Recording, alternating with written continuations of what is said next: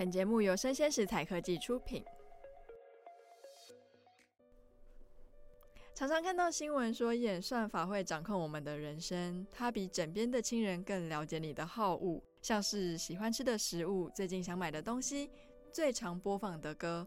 随着科技的日新月异，人工智慧无所不在我们的生活中。究竟演算法如何参与我们的生活呢？这之中又有什么样的迷思与误解？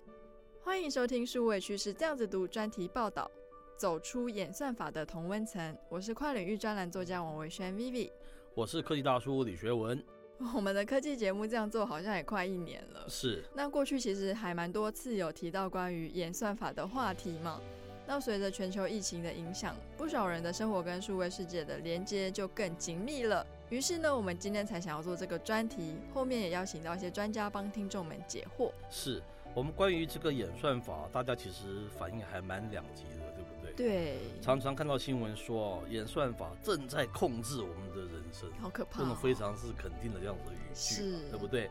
又说 AI 会取代我们的工作，然后你的数位足迹泄露了你的隐私和习惯等等。对啊，好像很常看到这样子很耸动的标题嘛。是。那其实我们的生活中，演算法可以说是无所不在了。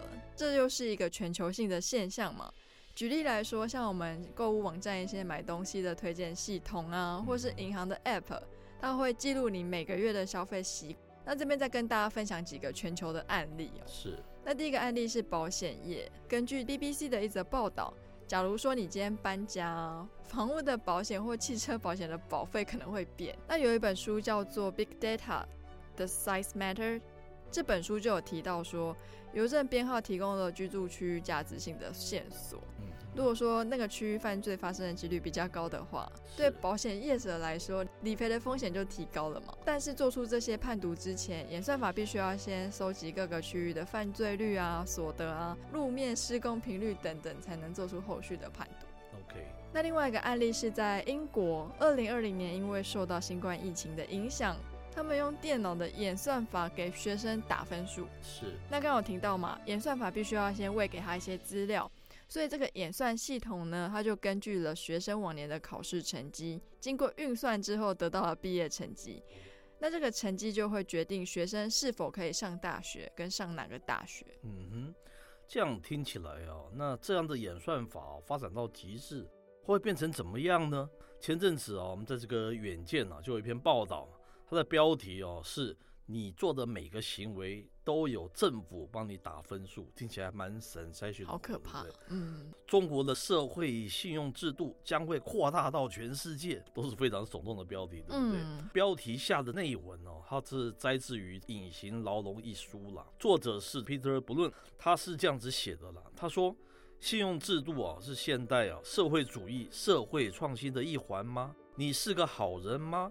你对社区和社会有正面还是负面的影响？那这些哦，是多数人经常质问的一些问题了。可是哦，截至今日为止哦，答案基本上非常主观，也是无法测量的嘛，对不对？是。想象你在这么一个世界了，许多日常的活动哦，不停受到监控跟分析，包括你在实体店面与网络店面买了些什么，在某些时间你人在哪儿，然后你的朋友是谁，你如何跟他们互动的。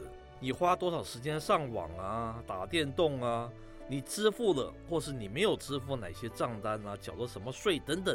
现在啊，想象有一个系统，上述这些行为啊，都会被评定为一个正数或是一个负数，然后啊，浓缩成一个数字嘛。然后给分的标准是根据政府制定的一个规则了，然后还压力蛮大的，政府等于无所不在的意思。是，那其实这个在中国的社会信用制度政策，就在贵州这样子比较穷乡僻壤的地方先行上路测试。是，会选择这个地方并不是巧合哦，就是因为那边相对来说规定少，公众的关注也比较低。OK，所以它其实也吸引了各国的科技巨擘。包括像是 Google、微软、百度、华为跟阿里巴巴都陆续在这边成立研究机构跟数据中心哦。嗯哼，Apple 在二零一八年它也就跟进了。那这样的现象其实就可以看得出来，科技界还是很致力于把数据变成是多还要更多那种无止境的欲望嘛。嗯哼，那当然这样子是基于想要追求社会进步跟文化美德这样子的心理。虽然这样的景象跟这样子的发展听起来好像嗯欣欣向荣，不过好像也是蛮集权的一种感觉。哎，就是它有一个两面性嘛，对不对？对。那在有这样的知识背景之后，我们今天非常荣幸邀请到了自策会科技法律研究所的顾正豪副所长，跟我们分享台湾在演算法应用上的现况与规范。副所长好。你好，主持人你好。好，那我想要请问一下副所长，就是智慧城市的案例其实散见在全球的各大城市嘛，像是美国纽约市就启动了一整套全面化的物联网策略，用来监控我们的空气品质、交通模式、能源使用状况等等。法国也不落人后，他也推动了智慧城市的计划，他们预计将在十二年投入一亿欧元来建造城市的物联网。那智慧城市跟科技业提供各式各样的服务息息相关，而科技总是走在法律前面嘛，往往会先让科技发展之后碰到了问题才来立法规范。那台湾开启智慧城市计划也一阵子了，不知道我们台湾政府在这方面有没有什么样的想法呢？呃，谢谢主持人的提问哈，我觉得非常有趣哦，因为刚刚主持人提了，刚呃找了一些其他国外在做智慧城市一些案例哈。那其实台湾政府最近在这一两年，其实不止一两年，应该已经推了四五年有了哈，就是希望能够去让每个县市，不管是六都啦，不管是其他县市政府啊，都能够有类似像这样子是所谓的智慧生活或是智慧应用。比如说像自驾车的运用啦，或是无人巴士啦，或是像刚刚所提到的空气的监测啦，啊，这种物联网的运用等等哦。那这个是一个不可避免的趋势啦，因为我们会希望科技能够是对我们日常一般人的生活是有帮助的嘛。所以可以想象，政府在施政上面一定会想要运用科技这样工具，然后达成是便利人民生活的一些方式。可是通常就是越智慧这件事情。呃，有时候这个智慧这件事情就是一体两面了哈。我们虽然说越智慧，当然我们有些人会很高兴，可是有些人就会害怕，因为有时候越智慧，有时候就代表说说这件事情上是被人家所决定的。那什么叫做被人家所决定呢？比如说我举例好了，然后随便举一个例子，比如说之前都有人讲这种智慧的，或是这种所谓的 AI 式的交通号志。明明都没有车嘛，晚上七八点的，晚上十点之后是十一二点，某些路都没有车，那可是碰到红灯我还是得停下来。那当然就有人讲说，我们就按照车流量的状况来做判别，然后来做这种红绿灯耗子的转换等等，智慧的耗子灯。那只是这件事情就是非常有趣，就是以前我们就是按照固定的时间，然后大家在那边时间做处理，可是现在就变成这件事情的掌控其实是透过非常动态的，然后或者是演算法的方式，或者是 AI 人工智慧的判断的方式来决定哪些事情的规则或是哪些 rule 应该要去做处理。当然，我相信这样的规则或者这样的 rules 基本上都是符合我们大部分人生我们一般社会生活的常态，或是我们所想象中的样子。但是无可避免的，总是会去思考说，这里面会不会有夹杂了一些其他的判断？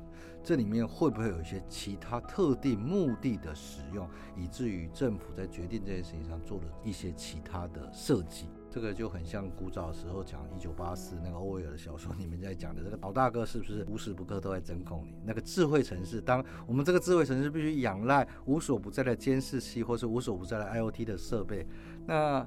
同时之间，是不是也代表着我们是处在一个完全被监控或者控制的？当然，我这样的说法是可能是有一点太过 over 了，但我必须要纠正一下。我回过头来说，智慧生活是有帮助的，只是很难免去避免人们会有这样的联想。是，所以我相信很多国家都在做这件事情。我相信台湾无可避免会面临到这件事情，就是把这些所谓处理的方式，或是这种所谓的利用科技来辅助生活相关的机制设计，都要越来越透明。那甚至是让人民有表达的方式，或是大家透过一个所谓的公开的方式去做讨论，而可能不是某些人哦，或是某些我们讲的工程师啊，对不起，我没有要批评工程师的意思，我只是说不是一，只是一些人去想出来的规则，或是想出来的一些判断，那我觉得可能会是比较好的。是，我觉得其实智慧城市设计的最终目的还是要服务我们人群嘛。是。那其实法国一开始要推动智慧城市这个计划的时候，法国应该是我们印象中实际上也是比较重视人权的国家。是是。他们其实一开始也是会恐惧，不过他们现在也是慢慢接受，整个国家也是往智慧城市的步调走。那其实我去过蛮多国家，我觉得法国相对来说也是一个治安比较危险的国家。嗯嗯，你可以想象在半夜走在法国街上，跟半夜的台北街头，台北当然是相对安全非常多嘛。没错，没错，对。是，所以其实就有利有弊啦。其实只要做好之间的权衡就好了。对。今天非常的难得可以邀请到副所长嘛，那我就要公器私用一下。好。是，因为我们之前有注意到一个报道，就是呃，TikTok 抖音这个软体在二零二一年，它其实超越了 Google，成为全球年度流量最高的 App。那美国政府曾经基于一些安全的要求，想要请 TikTok 公开它的原始码跟演算法。后来当然遭到拒绝嘛。演算法作为我们说广告投放啊、思想传递跟流量密码的核心，不知道以副所长的角度来看，你觉得它到底能不能公开，又该不该公开呢？哦，这个主持人问这个问题真的非常好哈，也是真的一个蛮科技法律我们经常在讨论的问题哈。呃，也不全然是一个法律问题，因为它里面有一些科技或是技术的成分在里面。那刚刚主持人提到了，像这种软体技术哈，当然原始码的公开这件事情，其实很早之前就有人在谈了。那当尤其在最近这种针对治安威胁的状况之下，这种原始码公开或是怕你在里面预埋后门这样的状况哦，尤其是可能是某些国家会习惯性这么做了。是，不管是对对对的，我们就不用明讲是哪些了哈。那。所以，呃，把原始码这件事情做一个公开，也慢慢慢慢成为一个常态。那甚至本来就会有所谓的自由软体这样的模式了哈。那这个是一个问题。可是从时代的演进嘛，从以前我们谈的可能只是单纯的城市码，或是所谓的原始码这边不能做公开，到现在我们讲的演算法，那到底演算法是什么？如果按照这些所谓数据科学家所想象的，或者说他们所描述的，我们一般人可能根本不会了解。到底演算法在说什么？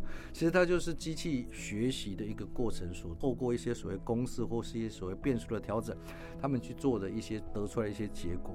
其实所有的东西，我们现在所有的生活几乎都是演算法的结果啦。我相信，呃，今天的听众，我们大家听 Podcast 的嘛，我们今天也经常一定会使用网络啊，上各式各样网站啊，或是我们看 YouTube 啦，我们在上上去浏览一些东西，我们在。看这些东西的时候，现在大家可能都不会有这个感觉。其实不是我们想要去看什么，而是人家要我们看什么。那人家是谁呢？比如说像 YouTube、YouTube 这个网站，我们如果按照比较有公平良心的这个状况来说，可能是真的是按照你的喜好，或是按照这个所谓点阅的排名的方式去决定说，哦，接下来要推给你个什么内容。那可是，就像我们刚刚主持人提到最前面，我们会回到那个智慧城市那个案例。其实你永远不会知道这背后里面隐藏了些什么。它会不会是因为某个广告商，比如说，或是某个影片，它的赞助比较多，所以他把这个推的比较前面。我们在搜寻引擎上面，大家习惯用 Google，现在比较好了啦。可能大家都会发现说，其实，在 Google 的搜寻界面上面，它一定会特别标示某些是所谓的有 sponsor 的、有广告赞助的。可是，在影片这件事情上啊，如果呃你还是用所谓的呃 free 的方式在观看，当然你就要忍受一些广告。这个包含在不管是 YouTube 或者是脸书，我们都会碰到同样的状况。之前有些人会说，哎，脸书最后变成一个同温层的表现，就是 对，只有相同看法的人才聚集在一起，对不对？这很有趣嘛。那可是脸书到底我们会看到什么东西？所以国外确实有在讨论，要把所谓的。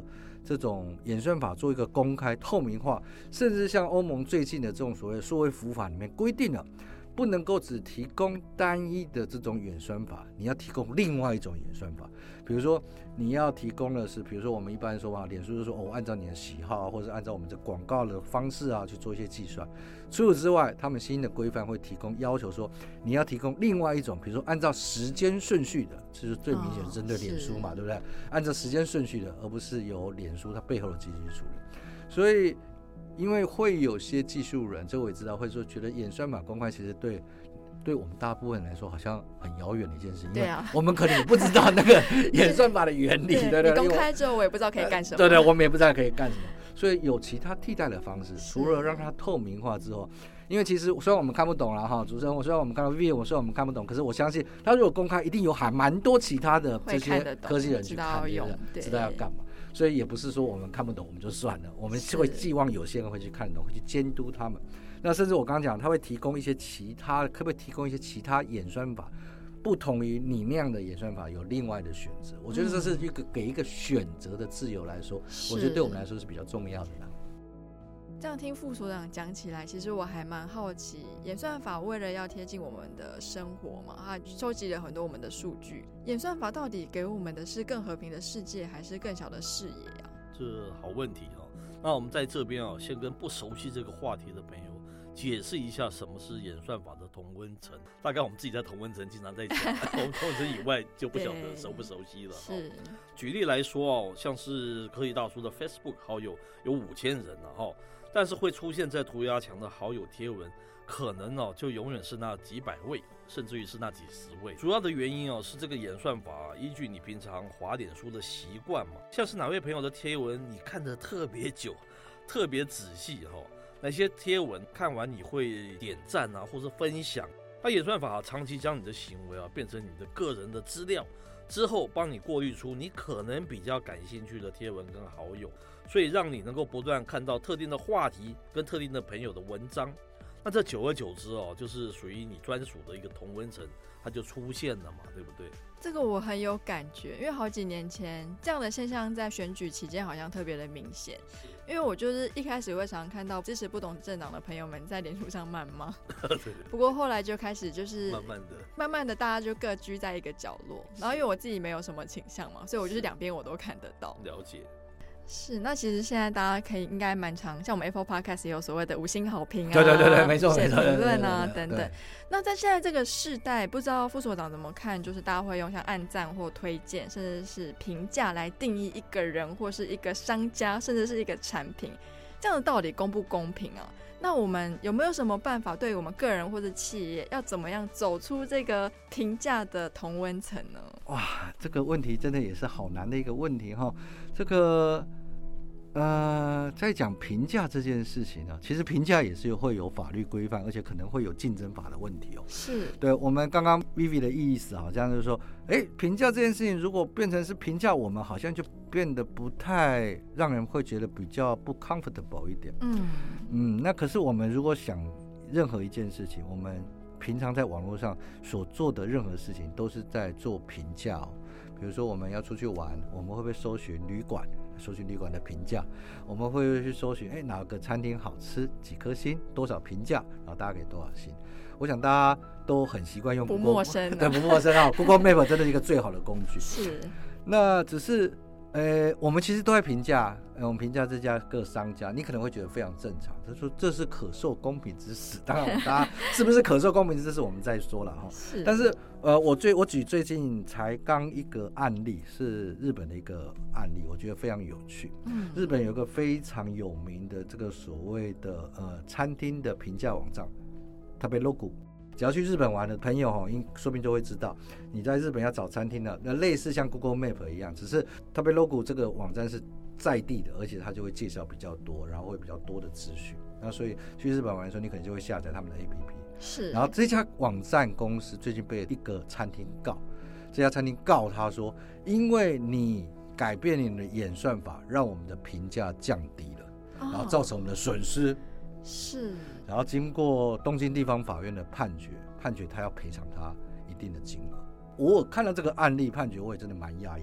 不过它援引的是所谓的公平竞争法，就是我们的公平法里面所谓的利用优势地位哦，对这种所谓进行的这种所谓的不公平竞争的行为了。那详细法律我们不讨论，只是我告诉大家的这个讯息就是说，其实评价这件事情，可能看起来好像大家会越来越去注重它所谓。就包含我们刚刚讲的演算法这件事情，它会不会带来一些其他，不管是歧视，不管是有意的贬低，或是接受对方其他对手的金额，然后去去对你做贬低的动作，呃，看起来是越来越受到大家重视。那回到 Vivi 刚刚讲的这个问题，我们其实对这些评价，我们都可能都会觉得，哎，这是一个商业的行为。那当然，这是不是需要一个演算法？我刚刚讲的前面讲的演算法的公开透明，这是大家可以讨论的。那只是，当我们自己成为一个被评价的客体的时候，这时候我们到底要怎么去替自己，而不能说争取权益啊？我们说，我们应该怎么去想说，哎，在这个阶段，我们应该希望他们怎么做才是比较公平合理的？是。那当然，我想应该不会有人出钱在外面造谣，比如伤害 B B 啦，然后要求评价，对对对对。我想大部分的状况之下都是很单纯的，根据你个人的日常的生活习惯、消费习性，甚至是你的喜好、发言记录，去决定你的评价。然后甚至是，然后来决定说应该喂给你什么样的资讯。是。那其实就回到我们刚刚讲，这个就是演算法，现在演算法或是 AI 运行的一个原理原则。那你就要被当成一个所谓被决定的人，还是你真的可以决定一些事情？我觉得大家可以思考一下这个问题啦。嗯。当 Netflix 或是像 YouTube 去推给你一些影片的时候。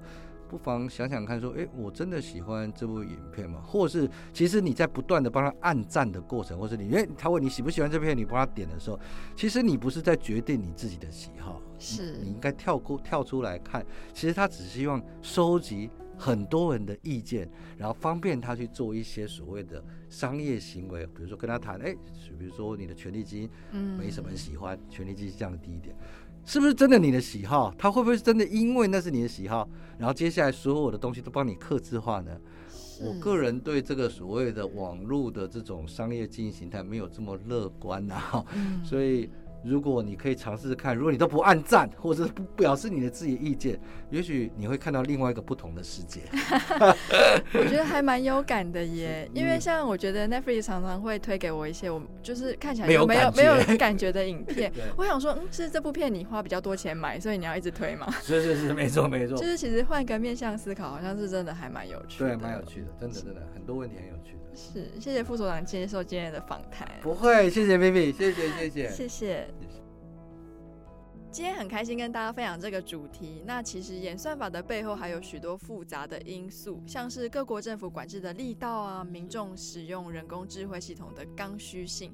科技走在法律前面，如果先用法律规范的话，科技在既定的框架下就难以施展。那在日常生活的应用中，刚刚副所长跟我们分享的一些逃离演算法同温层的方式，也供大家作为参考。谢谢各位收听今天的数位趋势酱子图特别专题，走出演算法的同温层。我是跨领域专栏作家王维轩 Vivi，我是科技大叔李学文，我们下次见喽，拜拜。拜拜。